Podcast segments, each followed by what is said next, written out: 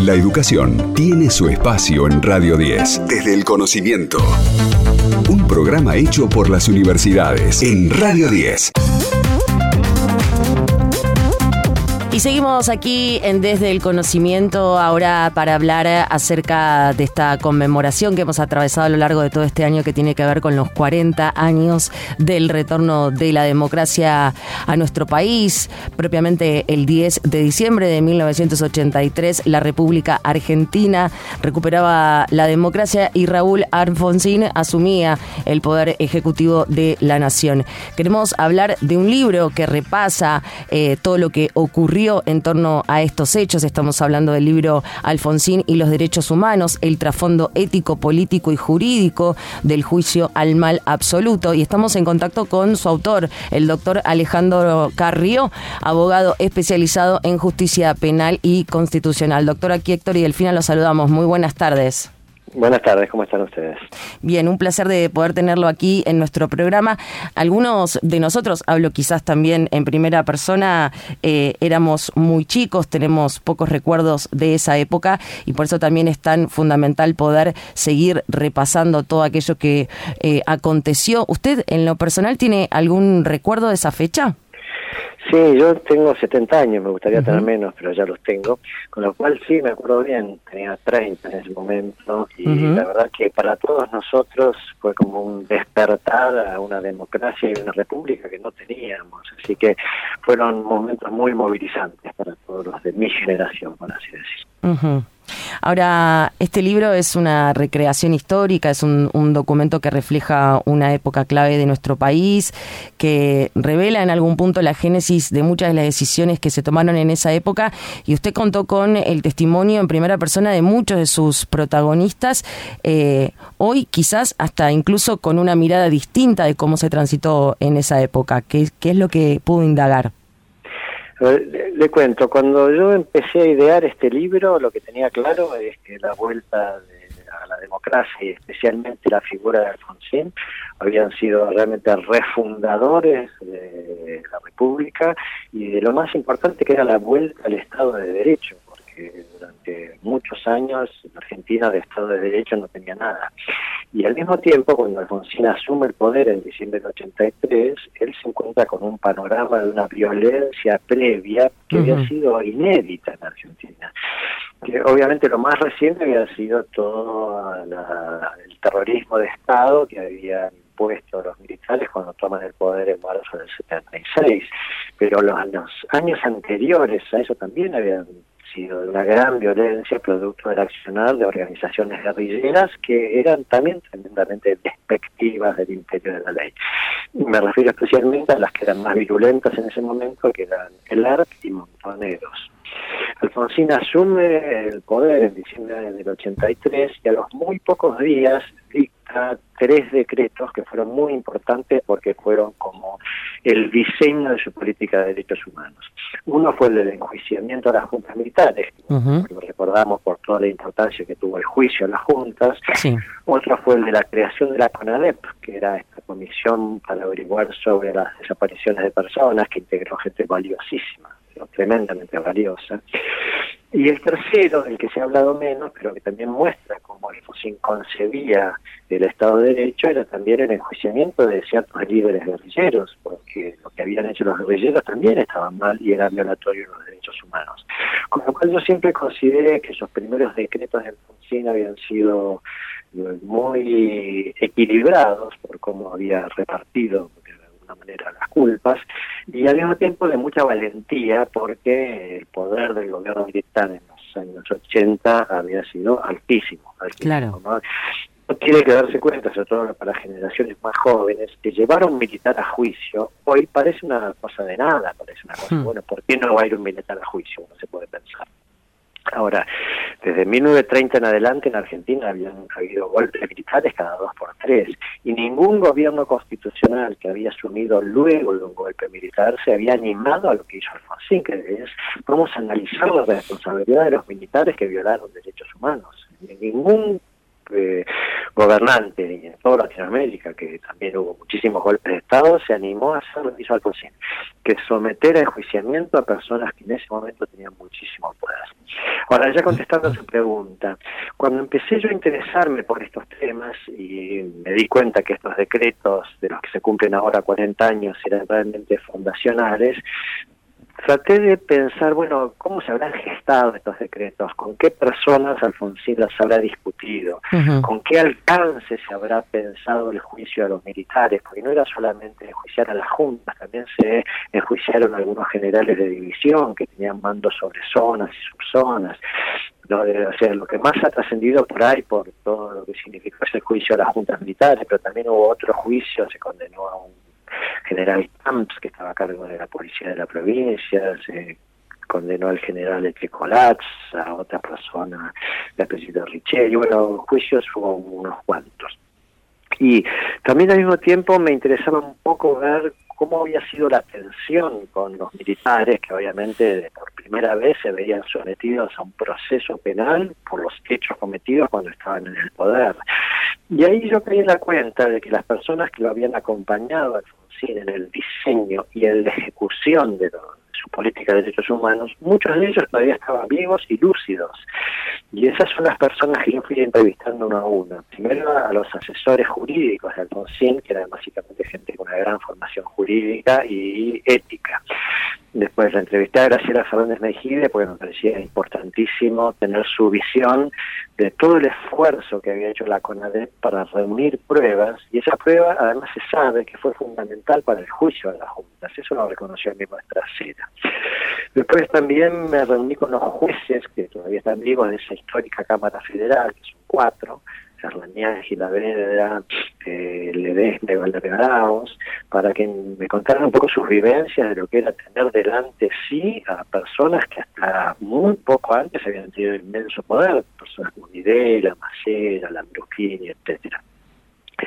Y después también quería un poco la visión de los que habían estado cerca de Alfonsín a las horas difíciles, ¿no? que era cuando hubo que soportar levantamientos militares, sublevaciones, como la de Semana Santa del 87, que nuevamente para los que vivimos todo eso fue un momento de gran angustia. Y ahí me entrevisté con José Ignacio López, que fue el vocero de Alfonsín durante toda su presidencia, con el que había sido ministro de Defensa, que fue Horacio Jaunarena, y con el vicecanciller de ese momento, pero que era en ese momento un joven radical, que como siempre se Alfonsín, que era Raúl Alconada siempre. Entonces, con las voces de todos ellos, que a través de entrevistas, yo pude ir despejando esas dudas que tenía acerca de cómo se había gestado esta política de derechos humanos.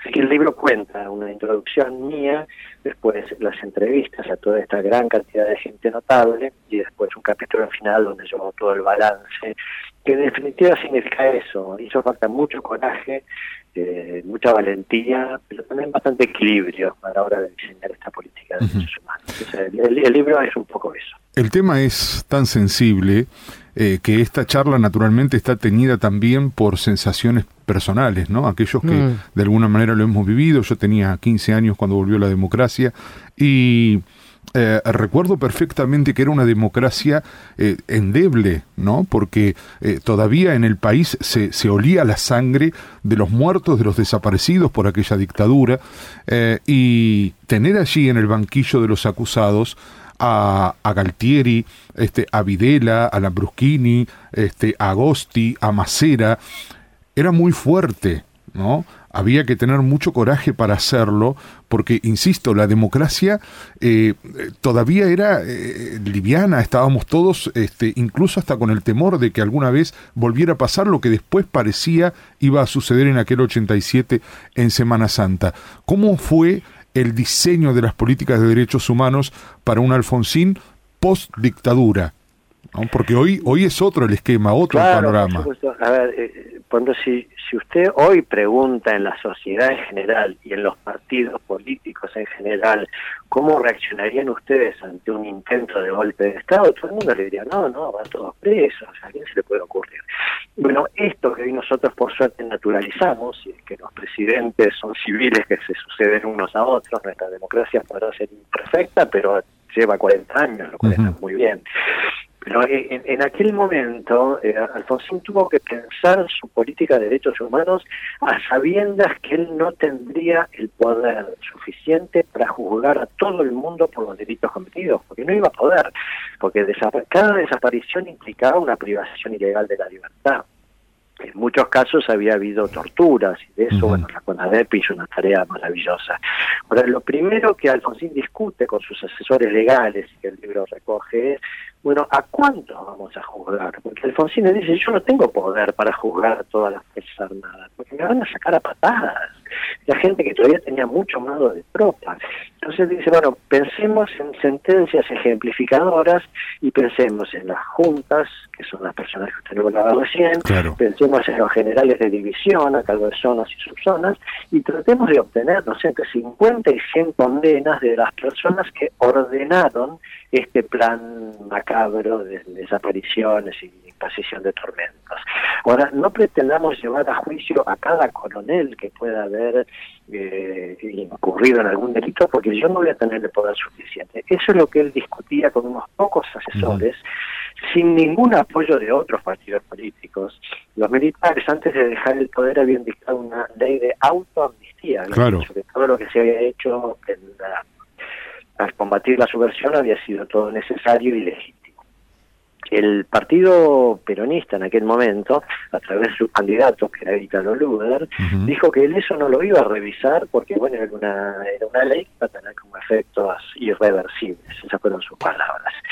Alfonsín discutió esto con sus asesores eh, y él dijo, no, no, eh, esa ley es absolutamente inconstitucional y la vamos a anular. Ahora, una cosa era anular la ley de autoamnistía, que bueno, eso podía ser simplemente una anulación que uno le pide al Congreso que la anule y nada más. Y otra cosa es decir, bueno, y ahora los vamos a juzgar. Y para eso, la verdad que hizo falta un gran, un gran coraje. Alfonsín hace esto, él, eh, asesorado por estos asesores legales, advierte que en el Código de Justicia Militar, que era el que regía cualquier comportamiento de los militares, incluso los delitos comunes tenían una instancia de juzgamiento ante el Consejo Supremo de las Fuerzas Armadas. Entonces Alfonsín dice, bueno, vamos a instruir al Consejo Supremo de las Fuerzas Armadas a que lo juzgue, pero vamos a modificar el Código de Justicia Militar para que cualquier resolución que dicte el Consejo Supremo de las Fuerzas Armadas sea apelable ante la Cámara Federal. Ese es el proyecto que manda Alfonsín al Congreso. Y en el Congreso le introducen una modificación relevante. Bueno, ¿qué pasa si el Consejo Supremo de las Fuerzas Armadas no hace nada? Entonces, ahí el Congreso, en la Cámara de Diputados, y esta fue una iniciativa de un diputado Casela del radicalismo, dice, bueno, en el caso de que haya una, eh, una falta de por parte del Consejo Supremo, que la Cámara Federal misma tenga la competencia para abocarse y hacer ella el juicio. ¿Qué es lo que hizo la Cámara Federal? Y ahí la verdad que tuvieron unas agallas importantes. ¿eh?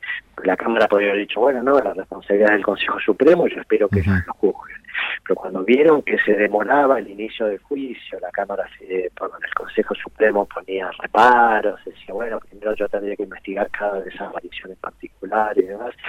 Ahí los seis camaristas que juzgaron en pleno a, los comandantes dijeron, no, no, esto se está demorando, el juicio lo vamos a hacer nosotros. Y otro gran mérito de Alfonsín es haber elegido para esa Cámara Federal a gente de una gran formación jurídica y sobre todo de muchísimo coraje, eran todos jóvenes, jueces jóvenes, ahora ya están más grandes. Por supuesto, en aquel momento tendrían de 35 y 40 años todos. Que también pasaron zozobras por aquel entonces. Sí, claro, por supuesto, sí, por supuesto. Sí, no, no, era nada fácil la decisión. Incluso ellos mismos contaron en las entrevistas, que fueron muy ricas, cómo eh, ellos se sentían bastante solos en esta patriada que estaban haciendo. Claro. La mayoría de la gente decía, bueno, a ver, olvidémonos del pasado, ya está, estaba la teoría de que si esto había sido una guerra, bueno, si había sido una guerra, entonces en definitiva en, toda guerra siempre hay hechos que, no están bien, pero bueno, miremos para adelante y demás. Y Alfonsín genuinamente sentía que él no podía reconstruir el país mirando para otro lado. Y eso fue maravilloso, porque Alfonsín se lo anuncia incluso durante la misma campaña política. Él, en un acto, un mes antes de ser elegido, en un acto en Ferro, el 30 de octubre del 83, él anuncia que va a juzgar la actuación de los militares con ciertos niveles de responsabilidad, porque él decía que se quería concentrar básicamente en los que habían dado las órdenes. con Viñón en el poder todavía. Sí, sí, claro, con Viñón en el poder, por supuesto. Sí. Incluso uno de los asesores de Alfonsín contó, el, eh, Jaime Malamurgotti, que una vez se cruzó con un comodoro en la calle, un comodoro es un cargo de la aeronáutica, ¿no? Y le dijo, mire, si ustedes están pensando en juzgarnos, nosotros no les vamos a entregar el poder. Claro. Eh, eh, eh, digamos, eso era lo que se vivía en aquellos momentos que, sí, para los que tenemos un poco de edad, este, o sea, para nosotros fue realmente maravilloso la idea de que los militares fueran iguales ante la ley como cualquiera de nosotros. Doctor, le agradecemos muchísimo por este contacto y obviamente dejamos abierta la invitación a todos aquellos a que puedan hacer un repaso sobre este trabajo tan inmenso que ha realizado en este libro Alfonsín y los derechos humanos, el trasfondo ético, político y jurídico del juicio al mal absoluto. Le mandamos un abrazo muy grande. Igualmente para ustedes. Gracias. En la Defensoría del Pueblo podés hacer tu reclamo todos los días las 24 horas. Comunicate al 0800-222-5262 o encontrarnos en redes. Somos Defensoría PBA, Defensoría del Pueblo de la Provincia de Buenos Aires. Lo que pasa en las universidades se escucha en la radio. Desde el conocimiento. Delfina Cianamea en Radio 10.